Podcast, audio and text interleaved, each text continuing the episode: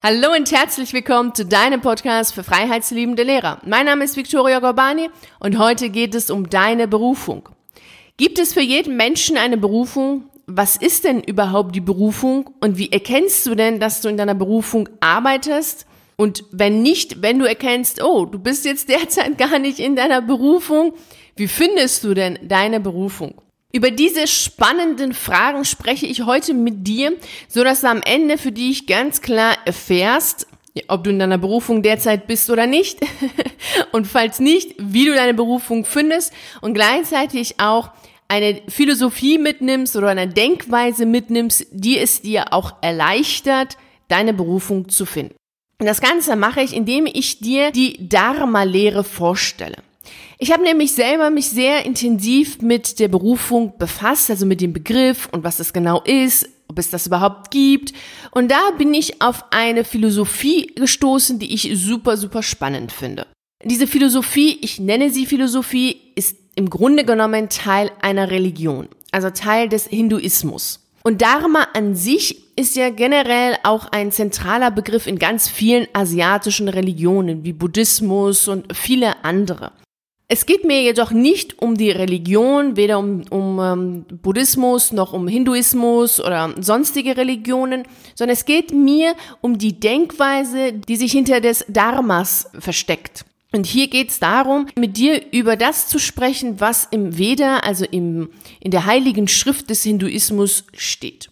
Jedoch, ich wiederhole das noch einmal, es geht hier gar nicht um die Religion Hinduismus oder dergleichen, sondern wirklich nur um eine Denkweise des Dharmas, die Teil oder ein zentraler Begriff des Hinduismus ist. Mehr auch nicht. Also deshalb nenne ich es jetzt auch immer wieder indische Philosophie, denn es geht hier nicht um die Religion. Es wäre, ist ja viel komplexer als diese eine Denkweise, die ich jetzt mit dir teilen werde. Also was steht denn da drin in diesen vedischen Schriften und wenn es ums Dharma geht? Da geht es darum, dass die Idee dahinter steckt, dass unser Universum eine kosmische Ordnung hat. Die Idee an sich ist nicht neu, sie findet man auch in christlichen Denkweisen. Jedoch ist es schon so, dass hier die Lebensweise damit in Verbindung steht. Das heißt, wenn du der Meinung bist oder wenn du jetzt diesem Dharma-Glauben schenkst und diese Philosophie für dich annimmst, ist es so, dass du davon ausgehst, dass unser Universum nach einer kosmischen Ordnung funktioniert. Und das heißt dann auch, dass es keine Zufälle gibt. Denn alles, was dann passiert, ist das Ergebnis eines Ereignisses, einer Ordnung, einer kosmischen Ordnung, die es geben sollte, um dann das nächste Ereignis zu haben und um das nächste Ergebnis zu haben. Und in dieser kosmischen Ordnung ist es so, dass jeder auch seine Aufgabe hat. Also jeder Mensch hat eine Aufgabe, um innerhalb des Universums diese kosmische Ordnung aufrechtzuerhalten. Wenn du nicht diese Aufgabe erfüllst, ist es so, dass dann die kosmische Ordnung des Universums gestört ist. Also das ist schon eine sehr faszinierende Denkweise, denn sie macht deutlich, dass du und ich und jeder andere Mensch eine bestimmte Aufgabe hat, die jetzt die er erfüllen darf, die sinnvoll für ihn ist, die glücklich macht. Denn da sage ich auch gleich noch einiges, weshalb das so ist, also weshalb es dann auch glücklich macht und zufrieden macht. Aber lass uns jetzt erstmal festhalten, dass es nach dem Dharma-Gedanken und hier Dharma bezogen auf die indische Philosophie, indische Denkweise, ist es so, dass es eine kosmische Ordnung gibt, die unser Universum aufrechterhält oder nachdem unser Universum lebt und funktioniert. Und dazu gehören natürlich auch die Menschen und jeder Mensch hat seine Aufgabe, die er zu erfüllen hat, um diese kosmische Ordnung aufrechtzuerhalten. Demnach hast du alle Talente und alle Fähigkeiten mitgebracht auf diesem Planeten, um diese Aufgabe zu erfüllen und diese kosmische Ordnung aufrechterhalten zu können. Das heißt, anhand der vedischen Schriften, also der heiligen Schriften des Hinduismus und des Dharmas ist es dann so, dass die Frage, gibt es denn überhaupt für jeden eine Berufung, schnell beantwortet ist, ja. Die gibt es. Jeder Mensch hat seine individuelle Bestimmung, hat seine individuelle Aufgabe, die er zu erfüllen hat. Und mit dieser Aufgabe hält er dann auch gleichzeitig die kosmische Ordnung im Universum aufrecht. Und anhand dieser Denkweise ist es so, dass seine Berufung weitaus mehr ist als nur ein Job. Es ist demnach eine Tätigkeit, die wirklich dich selbst zum Ausdruck bringt. Es ist deine Natur. Es ist es ist das, was dich ausmacht. Mit deiner Arbeit bringst du das zum Ausdruck, was dich ausmacht. Und es ist dann, geht auch in die Richtung von dem Zitat von ähm, äh, Khalil Gibran, der dann sagt, Arbeit ist sichtbar gemachte Liebe. Also demnach ist es dein Naturell. Also du zeigst mit deiner Arbeit dein Naturell, deine Natur, dein, das, was dich eben ausmacht, das, was du bist. Es ist dein Ausdruck von dir selbst. Und wenn wir dann weitergehen und schauen, was ist denn das genau nochmal, ist es so, dass du in deiner Berufung deine besten Eigenschaften zur Geltung bringst und deine tiefste Sehnsucht erfüllst. Sie ist jedoch nichts Statisches. Also deine Berufung ist nicht statisch. Also du findest nicht mit 20 deine Berufung und bleibst dann da drin in dieser Aufgabe, bis du 67 wirst. Also dieser Gedanke, den gibt es nicht. Denn wenn wir jetzt mal zurückschauen, wir haben gesagt, wir gehen ja heute anhand der Dharma-Gedankens aus der vedischen, aus der heiligen Schrift des Hinduismus vor. Das heißt, dort ist sowieso festgehalten, dass die kosmische Ordnung natürlich sich verändert. Das heißt, dass Veränderungen auch Teil des Lebens sind. Also in den asiatischen Denkweisen und Religionen findest du nichts Statisches. Es ist eine Veränderung, es ist immer alles in Bewegung.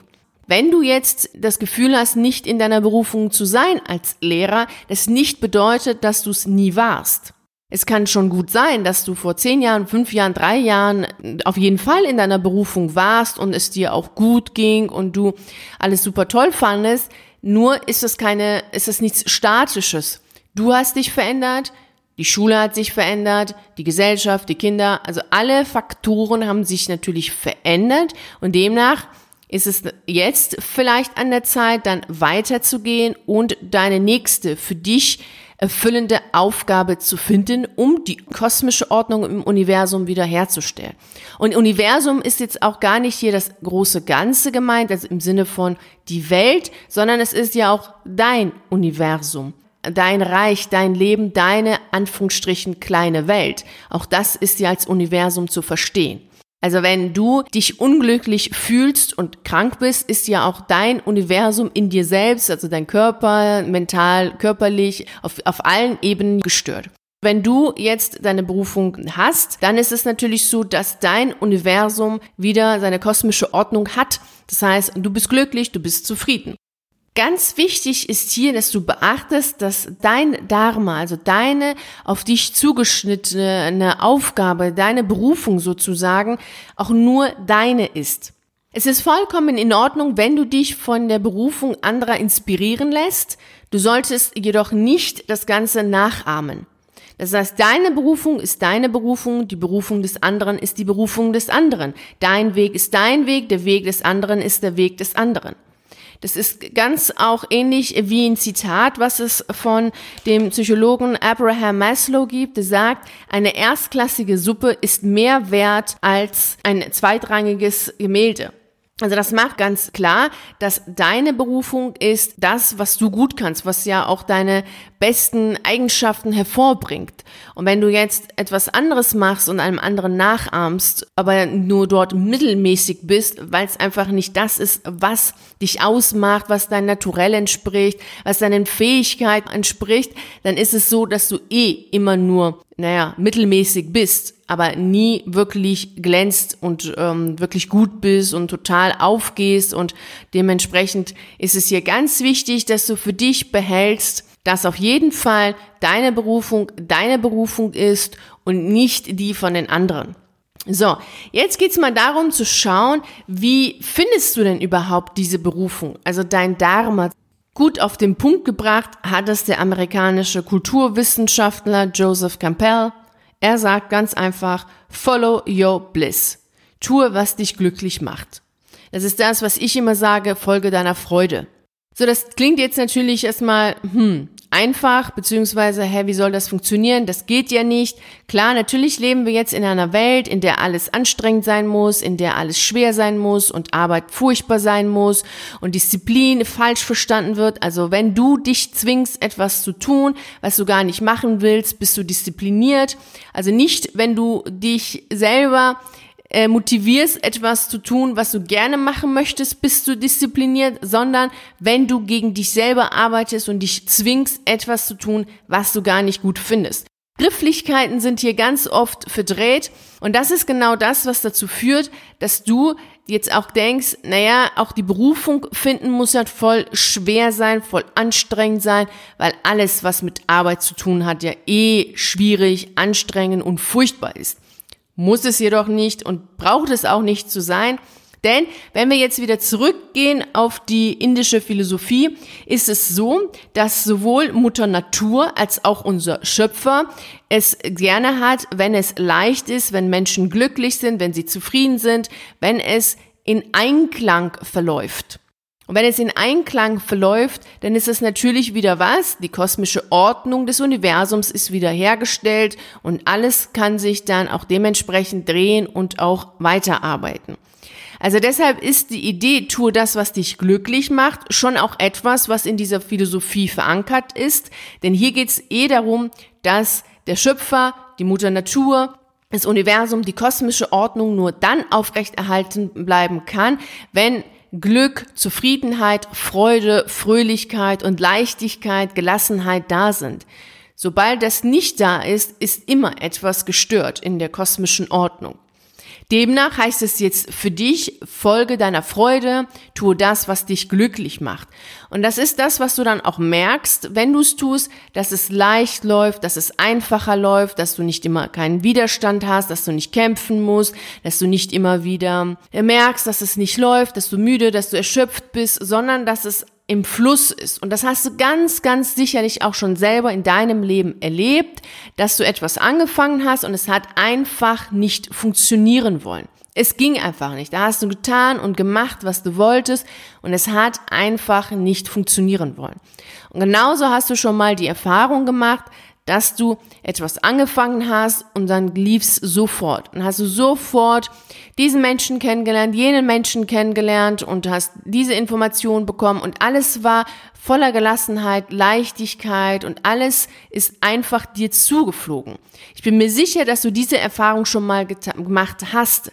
Vielleicht eher auch im Kleinen, was dir jetzt vielleicht gar nicht so richtig aufgefallen ist. Aber wenn du mal drüber nachdenkst, wirst du sicherlich feststellen, dass es Momente in deinem Leben gab, in denen alles im Fluss war, alles einfach zu dir kam.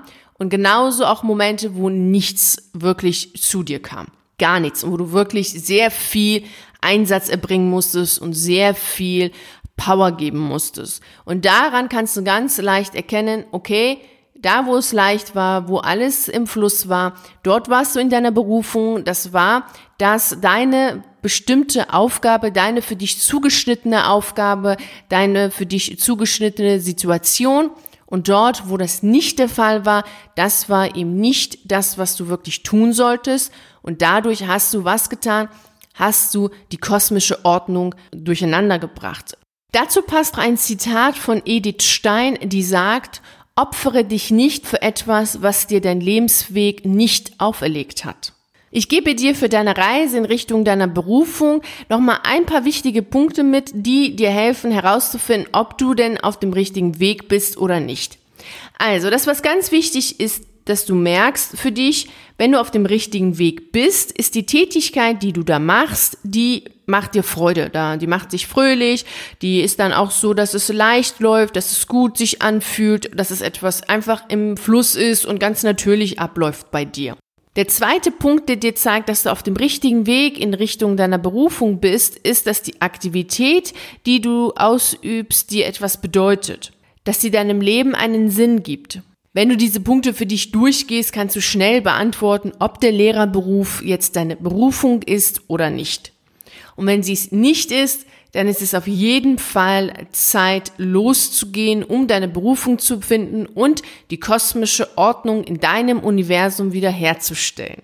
Und wenn du dabei meine Unterstützung haben willst, weißt du ja, wo du mich findest, im virtuellen Café.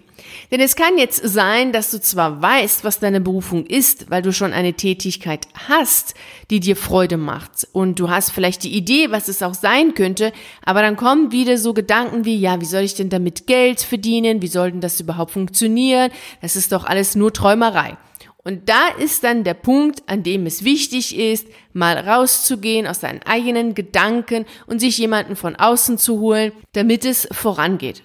Also wenn es jetzt darum geht, dass du gerne weiterkommen möchtest, den nächsten Schritt machen möchtest und alles, was um die Alternative, um die Berufung geht, ernsthaft betreiben möchtest, dann komm auf jeden Fall im virtuellen Café vorbei, damit wir schauen, dass du deine Berufung findest und sie natürlich auch auslebst. Also ich freue mich auf jeden Fall auf dich. Und jetzt möchte ich dir noch mal einen Punkt mitgeben, nämlich Dantes göttliche Komödie. Das, was ich dir heute erzählt habe zu der vedischen Kultur, zu dem Dharma, zu dem äh, indischen Philosophie, das findest du im Grunde so als Kern in der göttlichen Komödie von Dante.